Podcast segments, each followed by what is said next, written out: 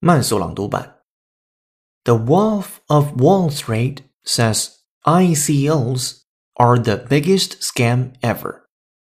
Jordan Belfort, initial coin offerings are far worse than anything I was ever doing.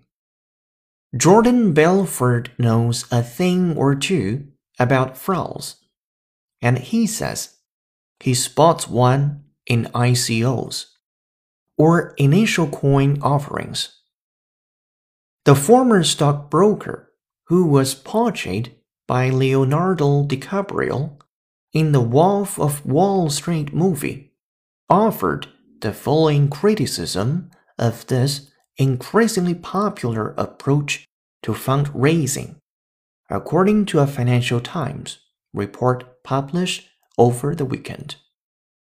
It is the biggest scam ever Such a huge, gigantic scam that's going to blow up in so many people's faces. It's far worse than anything I was ever doing. Jordan Belfort。本期节目就到这里，浩浩老师，恭喜你又进步了。